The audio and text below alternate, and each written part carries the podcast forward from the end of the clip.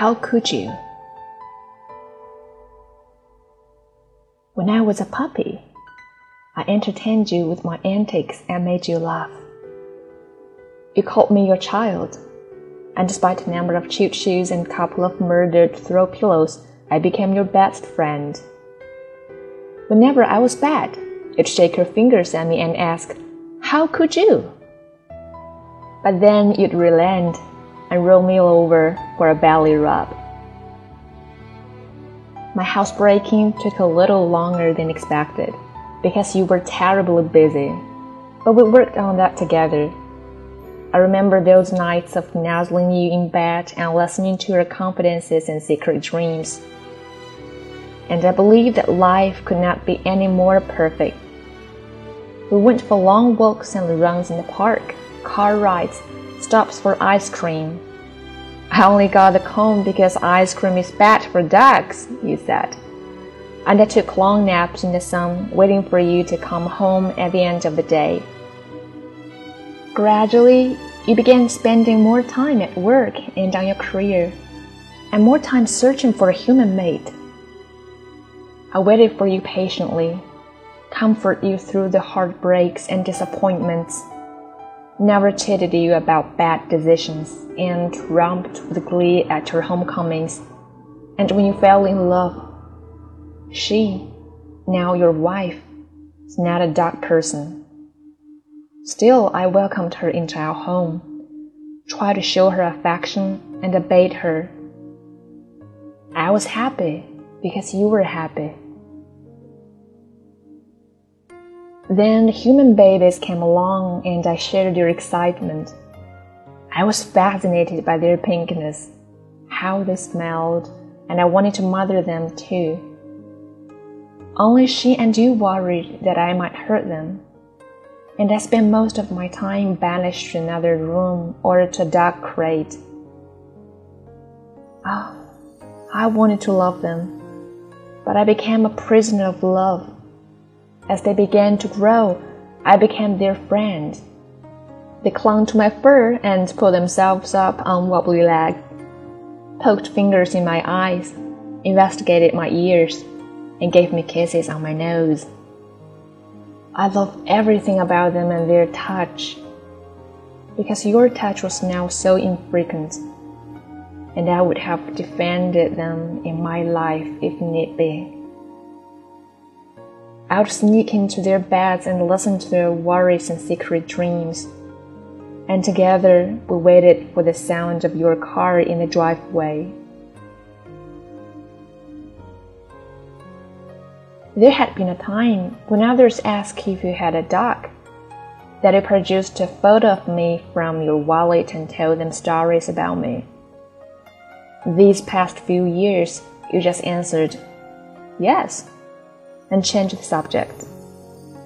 I had gone from being your dog to just a dog, and you resented every expenditure on my behalf.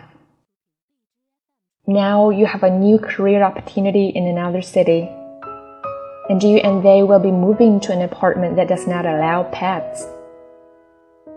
You've made the right decision for your family, but there was a time when I was the only family. I was excited about the car ride until we arrived at the animal shelter. It smelled of dogs and cats, of fear, of hopelessness. He filled out the paperwork and said, I know you will find a good home for her. They shrugged and gave you a pained look they understand the realities facing a middle aged dog, even one with papers. You had to pry your son's fingers loose from my collar as he screamed, No, Daddy, please don't let them take my dog.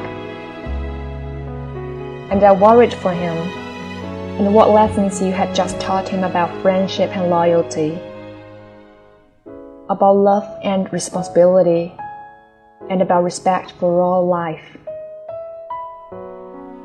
You gave me a goodbye pat on the head, avoided my eyes, and politely refused to take my collar and leash with you.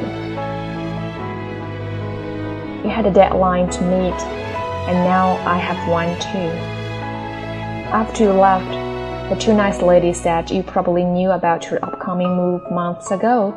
I made no attempt to find me another good home. They shook their heads and asked, How could you?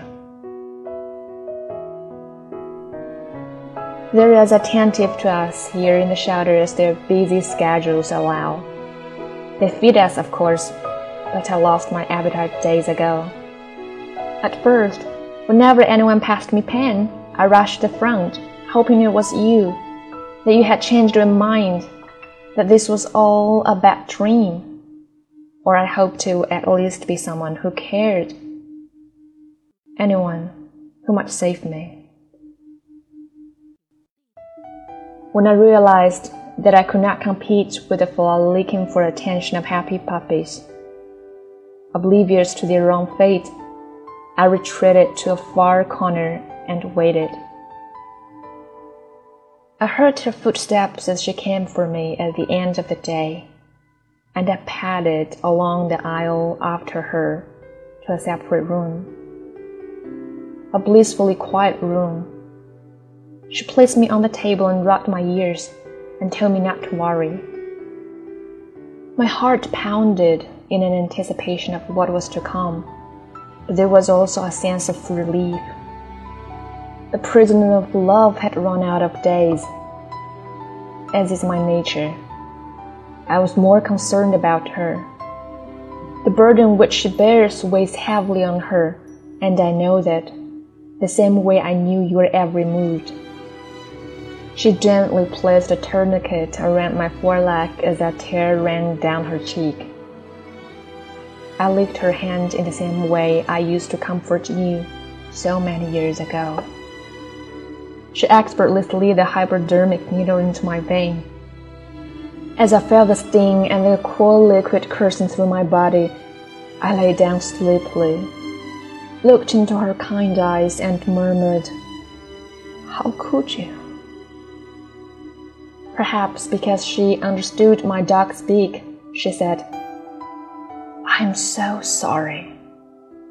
She hugged me and hurriedly explained it was her job to make sure I went to a better place where I wouldn't be ignored or abused or abandoned, or have to fend for myself a place of love and light so very different from this earthly place. And with my last bit of energy, I tried to convey to her with a thump of my tail that my how could you was not directed at her.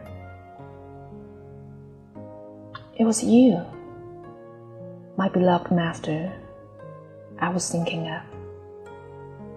I will think of you and wait for you forever. May everyone in your life continue to show you so much loyalty.